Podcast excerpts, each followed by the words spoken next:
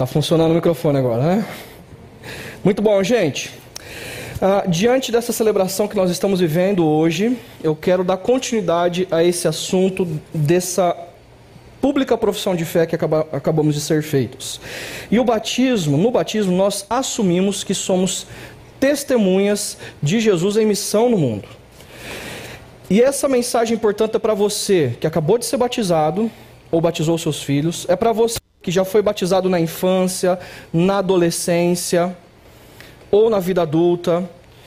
Para você que um dia professou a fé, se você é de uma igreja histórica, na sua adolescência ou na sua vida adulta, reafirmando que seus pais fizeram lá no passado, te batizando quando criança, ah, aquilo que eles fizeram valeu a pena, e então vocês estão reafirmando que tudo que eles ensinaram é verdadeiro para você.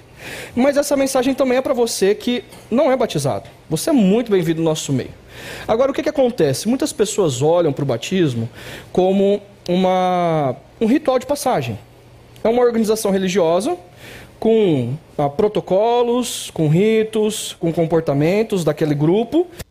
E se você quer pertencer a esse grupo, você precisa fazer um ritual de passagem, que é o batismo. E muita gente olha a partir de uma ótica da antropologia humanista simplesmente como uma análise de uma sociedade.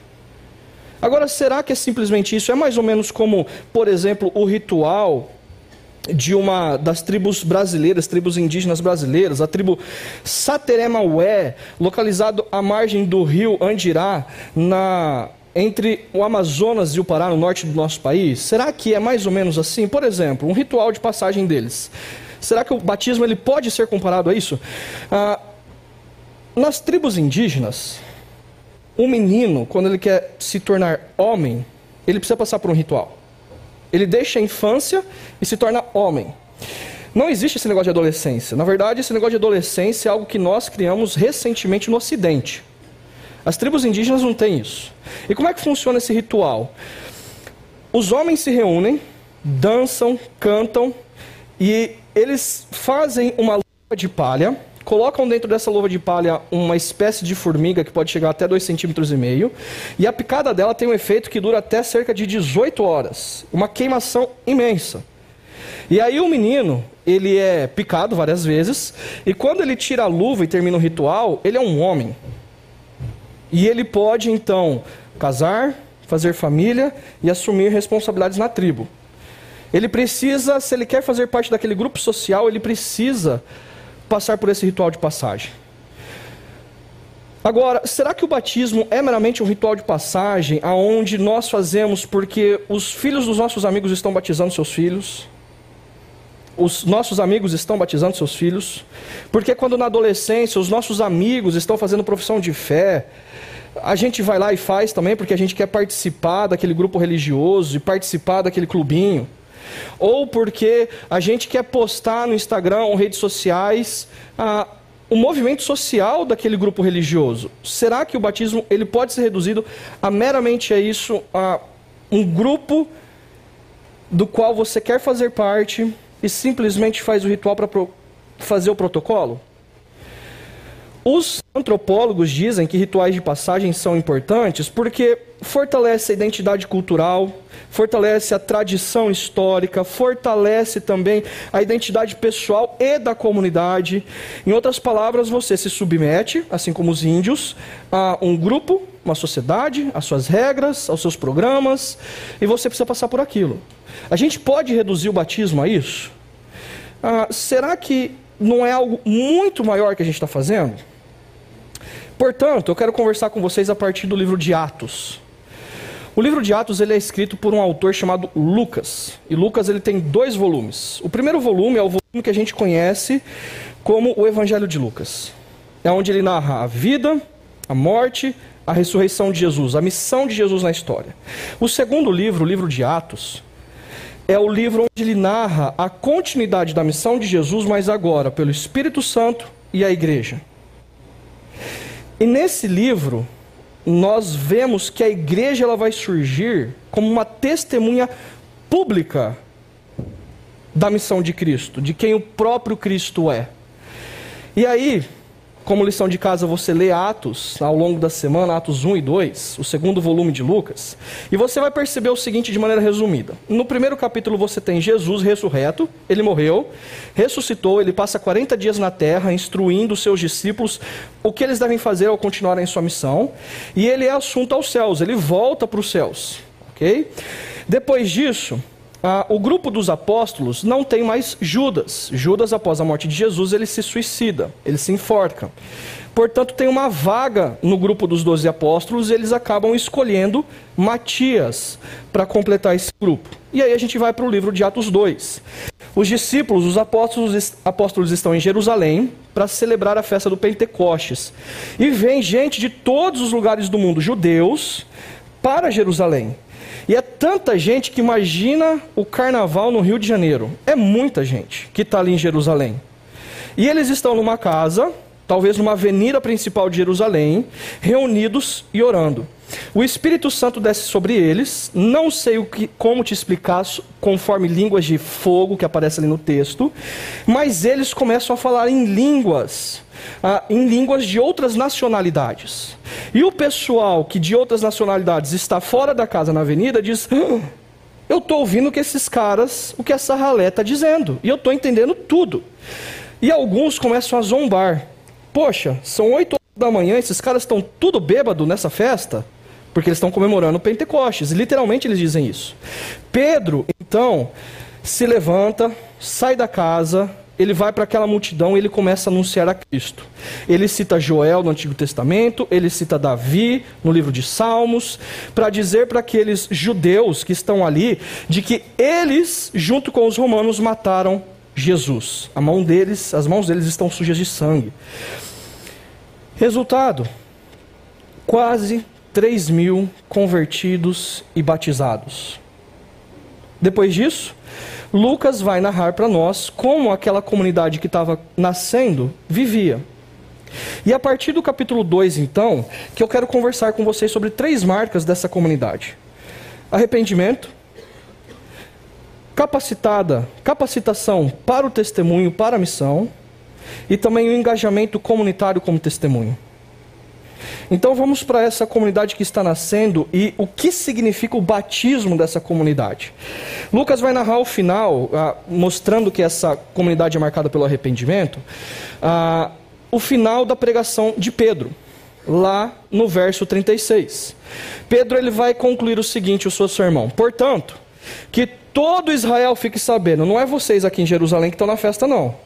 Que todo o povo de Israel espalhado para o mundo fique sabendo, certo? fique sabendo disto. Este Jesus a quem vocês crucificaram, Deus o fez Senhor e Cristo. Pedro está dizendo o seguinte: é, quando ele cita Joel, ele vai, Lucas vai usar o termo grego, a, traduzindo Joel do Antigo Testamento para o grego, o termo que ele usa ali, referindo-se a Deus, é Kyrios. Quando ele vai citar Davi no livro de Salmos, traduzindo do hebraico para o grego, o termo que se refere a Deus ali é Kyrios. E o termo que ele está usando aqui, Lucas, ao fazer o registro da pregação de Pedro, está dizendo: Este Jesus a quem vocês crucificaram, Deus o fez Kyrios e ungido, o Messias, sobre todo o universo. Deus o fez governante sobre todo o universo. Vocês mataram o próprio Deus encarnado porque vocês o rejeitaram. Vocês estavam no meio da multidão, viraram as costas para ele e disseram: crucifica-o. Junto com os romanos, as mãos de vocês estão sujas de sangue. Vocês mataram Deus encarnado. É por isso que lá em Mateus 28, quando Jesus ressuscita, ele vai dizer assim: Toda autoridade me foi dada nos céus e na terra. Eu sou o Senhor do universo. E aí, eu fui ungido para isso. Quando ouviram isso, ficaram aflitos em seu coração, porque parte daquela multidão havia visto Jesus ressurreto perguntaram a Pedro e aos outros apóstolos: Irmãos, o que faremos? Porque nós estamos condenados. Se de fato Jesus é quem ele afirmava ser, e a ressurreição é prova disso, eu tenho as minhas mãos sujas. O que faremos? Pedro diz: arrependam-se. E o termo aqui no grego, arrependam-se, é metanoia. E ele está num tempo verbal que nós não temos no português, é o tempo auristo. O tempo auristo ele pode indicar um fato concreto tá, e ponto final, ou um fato que aconteceu, um evento que aconteceu, mas que mudou constantemente para sempre a vida de alguém, a atitude de alguém a partir daquele evento. Imagina o seguinte: um homem ou uma mulher que ah, não cuida bem da sua saúde, não faz exercícios físicos e gosta de comida gorda, né? E aí as, as matriarcas aqui já estão pensando na lista do que vai comer no Natal, né? E não é coisa light. Mas imagina que no meio desse ambiente de festa tem alguém que não cuida da saúde. E aí está lá no churrasco e essa pessoa ela gosta daquela capinha, capinha de gordura, né? E ela não está nem aí, porque afinal ela tem que aproveitar a vida. Acontece o início de um infarto. Ela precisa ser levada às pressas ao, ao hospital, ela passa por uma cirurgia, e a partir daquele momento que a vida dela foi colocada em risco, aconteceu um evento que fez uma metanoia, um arrependimento na vida dela, um evento que mudou para sempre toda a existência dela. Ela decidiu que a partir daquele evento, ela vai fazer exercício físico e ela vai se alimentar bem, porque ela não quer, ela quer aproveitar os netos. Ela quer aproveitar os filhos, ele quer continuar podendo fazer coisas que ele gosta. E o que ele está dizendo, aconteceu um evento. Jesus, o Deus encarnado, entrou na história e vocês o mataram. Portanto, que aconteça uma metanoia e o evento da ressurreição, aquilo que vocês viram, e vocês não se oponham mais a quem Cristo é, porque Ele é o governador de todo o universo. Vocês não vão querer lutar contra Ele. Faça uma metanoia, não apenas de comportamento. Arrependimento, quando a gente fala sobre arrependimento, via de regra a gente pensa no seguinte: eu preciso me arrepender de tal atitude. Eu preciso me arrepender de tal pensamento. A gente, coloca, a gente vai para o comportamento. Não. A ideia aqui é você precisa parar de basear sua vida naquilo que você acha naquilo que você deseja e perceber que Jesus é Senhor de todo o universo, em todas as áreas do universo, inclusive sua área financeira, sua área profissional, sua área familiar, sua sexualidade. Jesus é Senhor de todo o universo. Não existe área da qual não pertença a Ele. E quando você crê na verdadeira história da humanidade e o que Jesus Cristo fez na cruz por amor a você, acontece uma metanoia. E é o que os nossos irmãos aqui fizeram agora. Nós nos arrependemos e deixamos para trás uma vida de ruptura para com Deus, onde agora Ele vai governar todas as áreas da minha vida, porque Ele governa toda a sociedade. E aí Pedro vai dizer: e cada um de vocês seja batizados. Não sou eu quem me converto, é o Espírito quem me convence, é Ele quem me converte, não sou eu quem me batizo. A comunidade, por reconhecer o meu arrependimento, vai dizer que eu sou batizado, ela vai me batizar em nome de Jesus representando o perdão dos meus pecados. Agora, quando a gente olha para esse gráfico que a equipe pastoral sempre traz aqui para nós relembrarmos a verdadeira história da humanidade, a cosmos, nós vamos perceber que no início da história, Deus criou as coisas boas e perfeitas. O shalom de Deus, a paz de Deus em todas as esferas estava lá. Quando a gente olha para a nossa sociedade, os movimentos ideológicos, as, a falta de paciência que muita gente tem já com todo tipo de governo ou administração pública. Quando a gente olha para as redes sociais, a canseira emocional da gente achar que o país vai para algum lugar e que de alguma forma vai ter paz, justiça, alegria, que são que esses, todos esses movimentos estão buscando, é o que nós tínhamos no início da história. Tudo que a nossa sociedade almeja, deseja, na vida financeira, na vida relacional, na vida pública, nós tínhamos. Acontece que os nossos primeiros pais, e nós estávamos representado ne representados neles, eles romperam o que a Bíblia chama de pecado. E aonde seres humanos colocam as suas mãos, eles deturpam aquilo que é bom e Deus criou. Deturpa a economia, deturpa a maneira de fazer governo, deturpa a maneira de fazer família, deturpa a maneira de lidar com a sexualidade. aonde seres humanos colocam as mãos é deturpado, portanto, nenhum movimento histórico vai trazer de volta a nossa criação original. Nós não damos conta, porque nós somos falhos. Deixa eu te dar um exemplo e aplicar isso em você. Para quem assistiu a trilogia do Homem-Aranha, lá de 2007, 2006, né? Ah, lembra que o Peter Parker, antes de se encontrar com aquela molécula alienígena, a Venom, ele é um cara amoroso com a tia May, ele honra Mary Jane, ele é um cara hiper honesto no trabalho, ele trabalha com excelência. Mas à medida em que ele, é, é, ele se encontra com aquela molécula, aquela molécula começa a seduzi-lo. E ele passa a ter a sensação de poder, de força, de orgulho. E ele gosta daquilo, porque afinal de contas, é bom. O pecado traz sensações positivas para nós. Mas num determinado momento, ele ah, se vê escravo daquela molécula. Ele então começa a maltratar a Tia May, ele não respeita mais a Mary Jane, e ele é um cara que tem um orgulho tal que ele não lida mais com excelência e honestidade no seu trabalho. Um tempo depois, ele começa a perceber que aquilo causou mal para ele e para aqueles que estão ao seu redor. E ele tenta sozinho se libertar desse negócio, mas ele já não consegue mais se libertar. E eu estou fazendo referência a isso como pecado. Porque cá entre nós, vamos lá. Todas as motivações do seu coração em relação ao seu casamento são ou foram puras, perfeitas. Todas as motivações suas em relação ao trabalho, a lidar com colegas de trabalho, ao lidar com dinheiro, foram ou são puras e perfeitas? Não, gente, eu não sou assim. E ninguém é assim. Existe um mal dentro de nós que as Escrituras chamam de pecado, que lá dentro a gente tenta se libertar e não consegue, porque nós somos escravos. E toda a humanidade é assim. Por isso, aonde nós colocamos as mãos e onde nós tentamos criar movimentos para consertar o mundo, voltando para a originalidade de paz, de alegria, de justiça, do shalom de Deus, não vai resolver.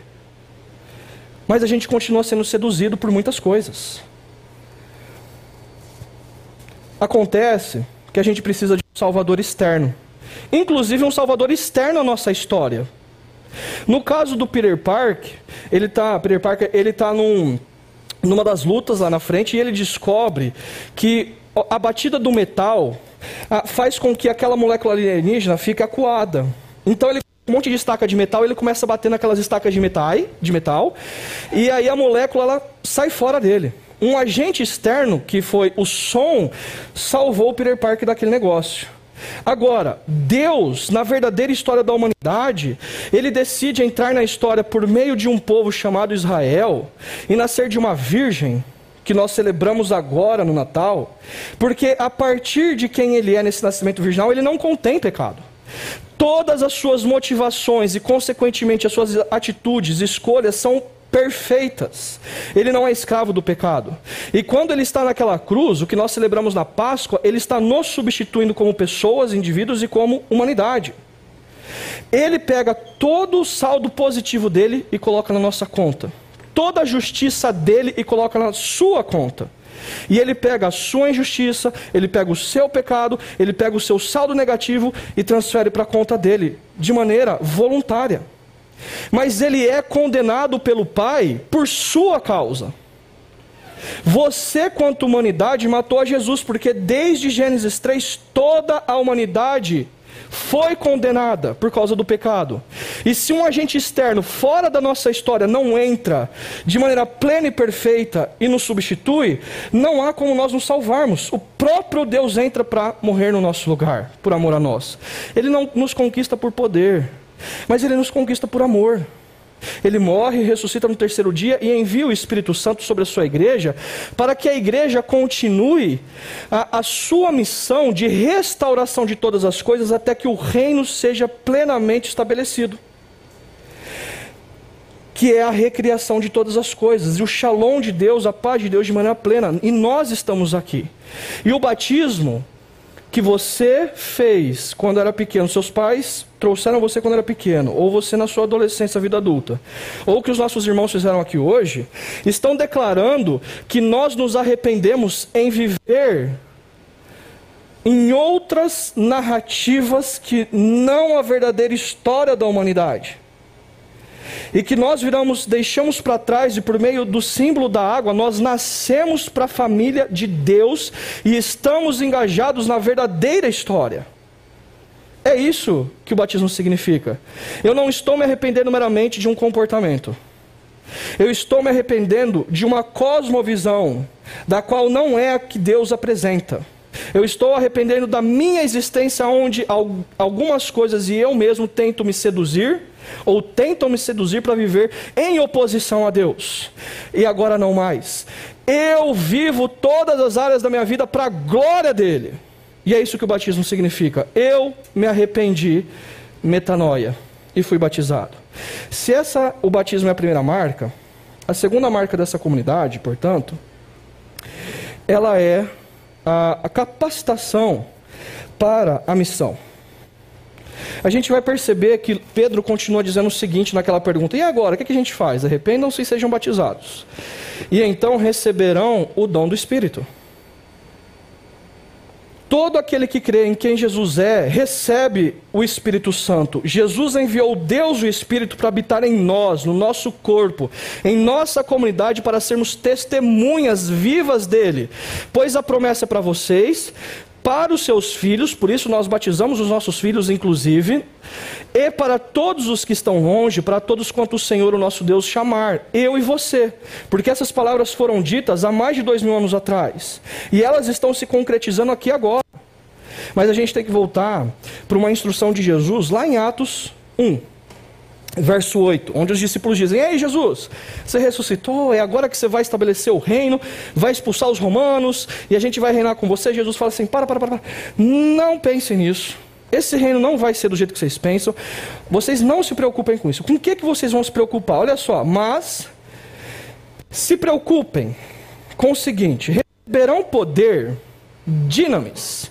Dinamis, no grego, é poder, capacitação, habilitação mas não é um poder meu, é um poder que emana do Espírito Santo, quando ele descer sobre vocês.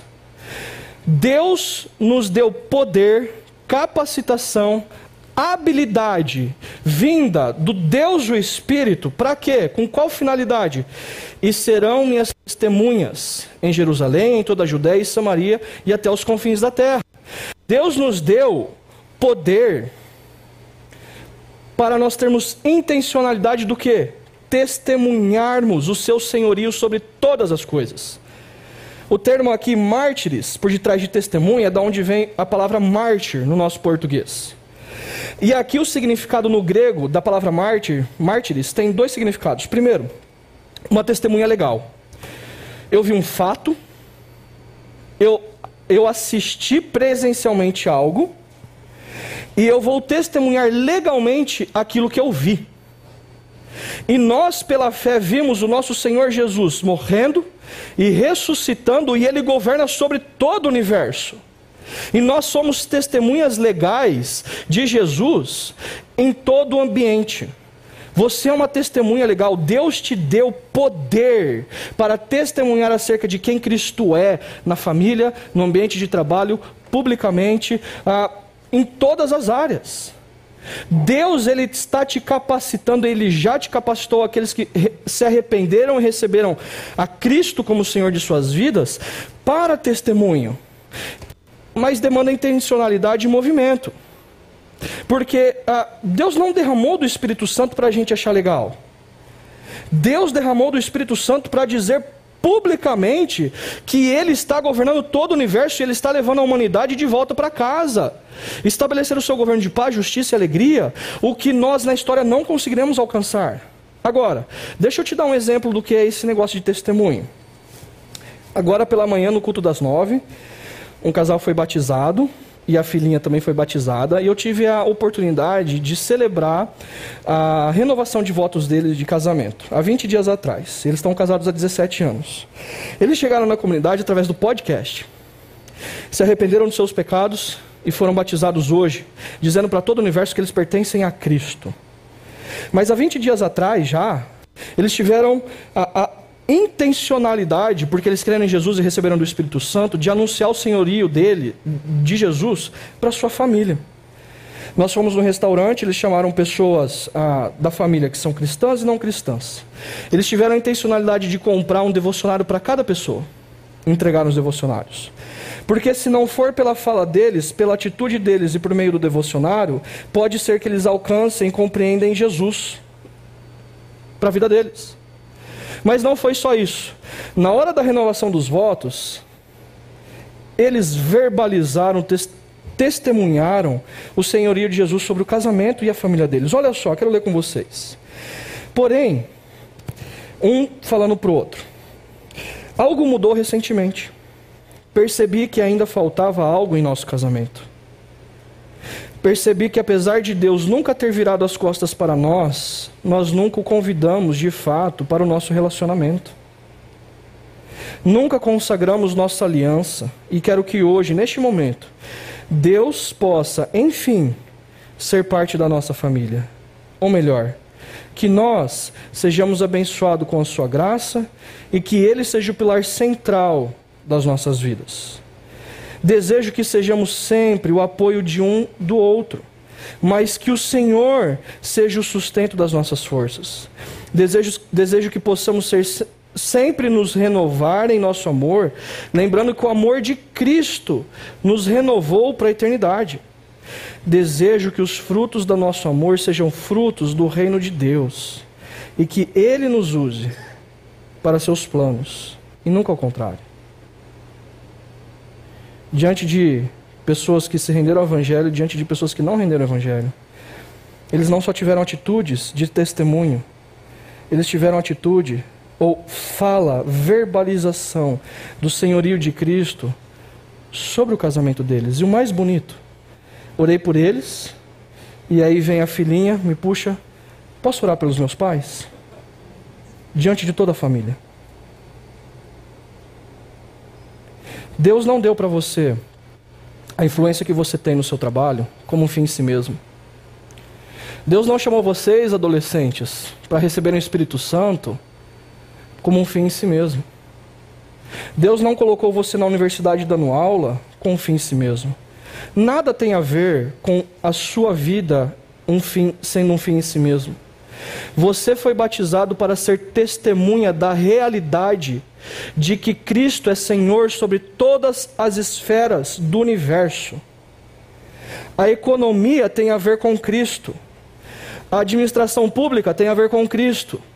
A educação tem a ver com Cristo, a medicina tem a ver com Cristo, a tecnologia tem a ver com o senhorio de Cristo sobre todas as coisas, e nós devemos testemunhar nas nossas famílias, em ambientes públicos, o senhorio de Cristo. O poder não vem de você, Ele te deu poder para você ser testemunha dele, e é isso que você fez, recebeu ao crer em quem Cristo é e no seu batismo. Portanto, você se arrependeu da maneira de viver distante de Cristo e do senhorio dele, e voltou-se e se tornou família dele, pela graça e a misericórdia dele. Você recebeu o poder para ser testemunha, como também você se engajou comunitariamente, ou deve se engajar comunitariamente, para o testemunho. Essa comunidade, ela se uniu para testemunhar o senhorio de Cristo. Olha só como Pedro, ou melhor, Lucas, vai concluir o que aconteceu lá naquela avenida em Jerusalém. Os que aceitaram a mensagem do Evangelho e do pecado de terem crucificado a Cristo foram batizados, porque eles se arrependeram. E naquele dia houve um acréscimo de cerca de 3 mil pessoas. Imagina, ah, para quem estava quinta-feira no nosso encontro, reencontro de gratidão, nós tínhamos cerca de mil pessoas. Imagina, cerca de 3 mil pessoas sendo batizados em um único dia. É isso que está acontecendo ali. Agora, como é que essas cerca de 3 mil pessoas viviam? Eles, e aqui Lucas vai usar verbos que no português é o gerúndio, algo de continuidade, de constância, dizendo o seguinte: eles se dedicavam constantemente ao ensino dos apóstolos e à comunhão. Eles se dedicavam a compreender como o Antigo Testamento apontava para Cristo, o que os apóstolos viram e ouviram de Jesus e exaltavam a Cristo. Eles queriam compreender a verdadeira história da humanidade e a comunhão. Eles se dedicavam à comunhão. A viver comunitariamente não é uma opção. Viver comunitariamente é algo orgânico porque nós somos família de Cristo. Nós não decidimos por nós, nós somos família. E eles se dedicavam ao partir do pão e às orações na comunhão. E todos os que e todos estavam cheios de temor, as maravilhas e sinais eram feitos pelos apóstolos. Os que criam mantinham-se. Na medida em que iam crendo, eles iam se mantendo unidos. E o termo aqui é de terem uma única mente. Mas não é uma unicamente onde a, as suas preferências pessoais você deixa de lado, os seus gostos você deixa de lado. Não, nada disso. Viver comunitariamente para Deus é diversidade e isso é bom. Agora, o que é viverem unidos em uma única mente? O espírito sobre aquela igreja e os princípios e valores do reino sobre aquela igreja os mantinham unidos. Agora, preferências pessoais são secundárias, gostos pessoais são, são secundários, preferências políticas são secundárias. O que nos une é o reino e o que Cristo fez na cruz por nós, e essa é a verdadeira história da humanidade. Assim, eles mantinham-se unidos e porque essa é a realidade, eles tinham tudo em comum. E certa vez, quando eu era mais novo, o, um jovem falou para mim: "Tá vendo? A base do marxismo. Jesus era marxista. Não! Jesus não veio estabelecer uma ideologia, ele veio estabelecer o seu reino, e no seu reino, porque não existe paz, nós somos agentes da paz com Ele. Porque não existe cuidado com os vulneráveis, nós somos agentes de cuidado com os vulneráveis. Porque não existe justiça, nós somos agentes da justiça com Ele na história. E porque existem vulneráveis naquele grupo, naquela nova família, porque eles vieram de outras regiões do mundo, eles teriam que passar um tempo em Jerusalém eles, eles tinham tudo em comum, mas o que significa isso? Vendendo suas propriedades e bens, distribuíam cada um conforme a necessidade. Então alguém está passando por luto, existe a necessidade emocional, eu vou na direção daquele. Existe alguém foi, foi demitido e necessita ah, financeiramente, eu vendo alguma coisa e vou na direção dele. Conforme a necessidade de cada um. Eu vendo minhas propriedades e bens porque a minha vida não está pautada no consumismo. Eu não sou o que eu tenho. Eu sou filho amado, filha amada em Cristo. E Ele está me levando para o verdadeiro reino, por isso as coisas não me dominam. Eu domino as minhas coisas e as minhas coisas servem para o bem dos outros. Assim, quando uma determinada igreja passa por uma grande fome na região da Ásia, a igreja de Jerusalém junta dinheiro e envia. Quando a igreja de Jerusalém passa por necessidade, a igreja de Corinto, ela junta dinheiro e envia. Porque eles tinham tudo em comum. As, nós não pertencemos às coisas, as coisas pertencem para o bem. E não tem a ver com uma ideologia, tem a ver com a realidade do reino na história. Ainda, todos os dias, uma continuidade, continuavam a reunir-se no pátio do templo. O pátio do templo aqui é uma coisa muito interessante. Era onde as multidões estavam. Aquela igreja de cerca de 3 mil pessoas, elas durante a semana iam para o ambiente público e testemunhavam Cristo, suas vidas e nas suas palavras. Elas iam para o ambiente acadêmico e elas, de alguma forma sábia, graciosa, respeitosa, testemunhavam o senhorio de Cristo no ambiente acadêmico. No ambiente comercial, empresarial, corporativo, eles iam e testemunhavam o senhorio de Cristo, seus princípios e valores, na medida em que eles fazem negócios, na forma como eles administram e lideram pessoas. No ambiente judiciário, eles iam para o ambiente público e eles não se rendiam às pressões da sociedade porque eles estavam testemunhando o senhorio de, de Cristo sobre justiça. E eles faziam isso de maneira pública. E continuavam partindo o pão em casas e juntos participavam das refeições com alegria e sinceridade de coração. É, no ambiente público, a gente testemunha o senhorio de Cristo sobre todo o universo. No ambiente ah, da comunidade, de grupos menores, de grupos pequenos, nós aprofundamos a comunhão, nós aprofundamos a nossa fé.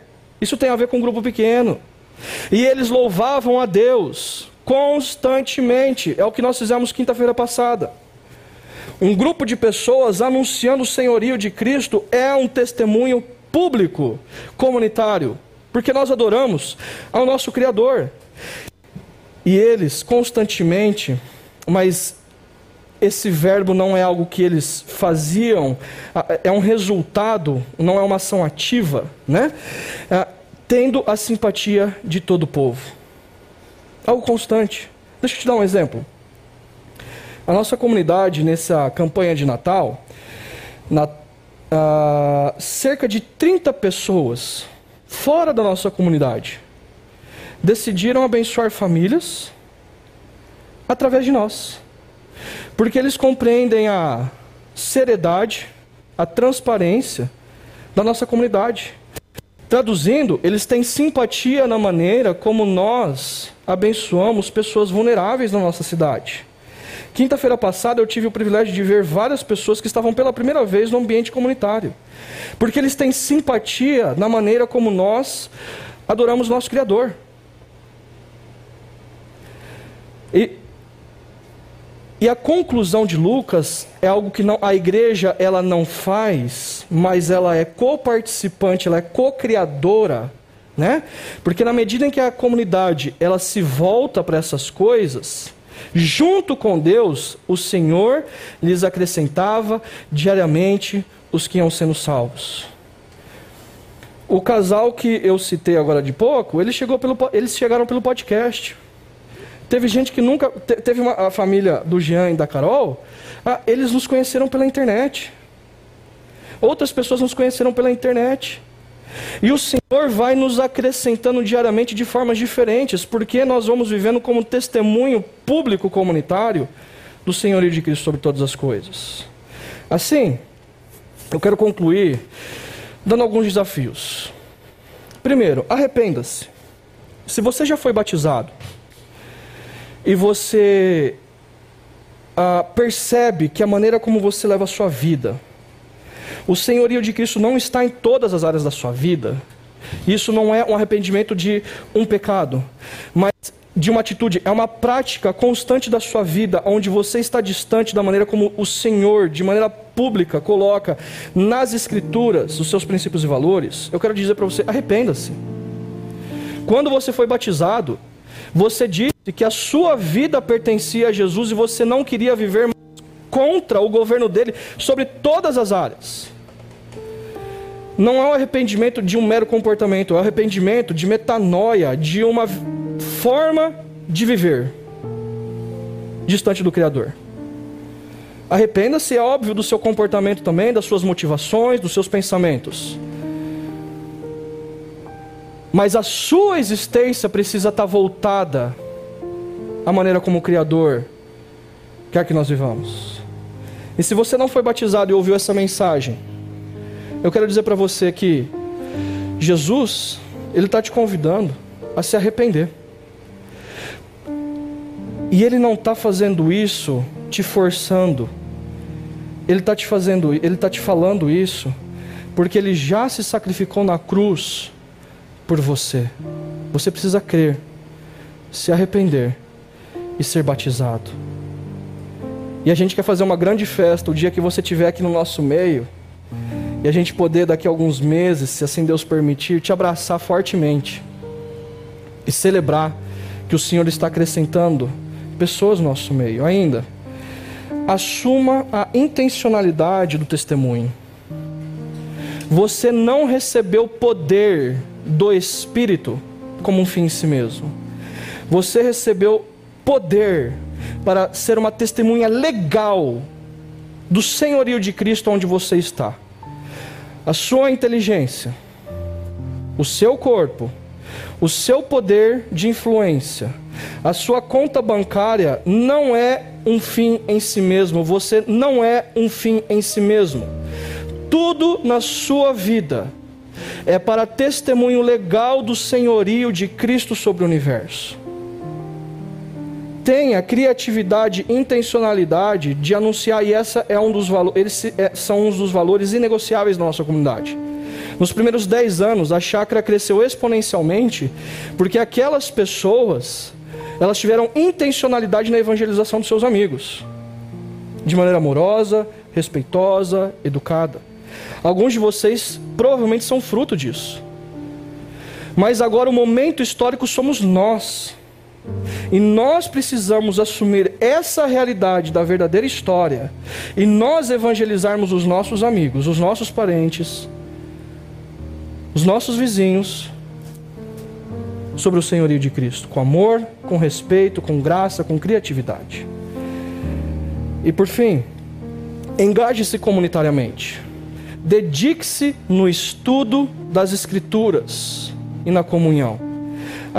Ler a palavra de Deus, fazer as disciplinas espirituais, não é algo secundário na sua vida, não é uma opção. É a maneira como Deus nos conta, de maneira pública, que a Bíblia ela não é um livro de uma religião para ser lido na sua vida pessoal. Não. A Bíblia clama ser a verdadeira história da humanidade ela deve ser lida em público para toda a humanidade. Agora, como você vai se engajar ou saber no que Deus está fazendo se você não se dedicar no estudo das Escrituras e na comunhão? Não é uma opção estar ou não em grupo pequeno.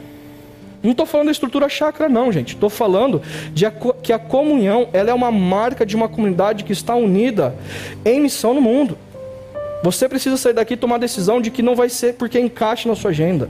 Um grupo pequeno é fundamental para a sua existência, para você ser cuidado e para você cuidar de outras pessoas. Misericórdia e generosidade.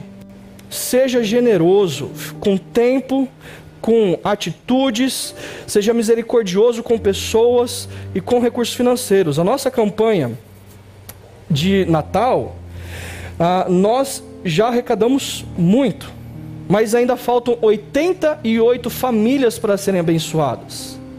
Você pode ter a criatividade de chegar para os seus colegas de trabalho e dizer: Olha, ah, eu estou engajado num projeto que vai abençoar pessoas ah, mais carentes da cidade de Campinas. Dá uma olhada aqui, chacra.org barra Natal 2021. E eu quero convidar você também a contribuir comigo. É uma maneira da gente abençoar não de maneira direta, mas de maneira junto com a nossa cidade, a FEAC, para que essas pessoas tenham um Natal digno. Para que elas não tenham no Natal osso, tutano para tomar sopa. Certo? E para que elas não tenham resto de coisas para celebrarem. Porque Deus tem nos dado muito. E você pode ter criatividade e usar da generosidade para alcançar os seus amigos um testemunho público da nossa comunidade. E por fim, adoração comunical, dominical. Não olhe esse, esse encontro dominical aqui como uma agenda na qual você, ah, se você não tiver atividade, você não vai estar aqui. Não. O que a gente está fazendo aqui é declarando para o universo de que Jesus ressuscitou no terceiro dia, Ele governa sobre todo o universo, nós estamos participando com Ele e Ele está nos levando de volta para casa. A gente não está só realinhando nossa mente e coração, é algo essencial na fé cristã a adoração comunitária. Para que você saia daqui cheio do Espírito, realinhado, mas comunicando e adorando aquele que tem sustentado a sua vida. Que Deus te abençoe e que aquilo que você fez no seu batismo no passado, você se lembre. Você declarou que você é testemunha viva de Cristo no mundo. Aproveite a cantar essa música, tirar um tempo de oração e consagrar a sua vida.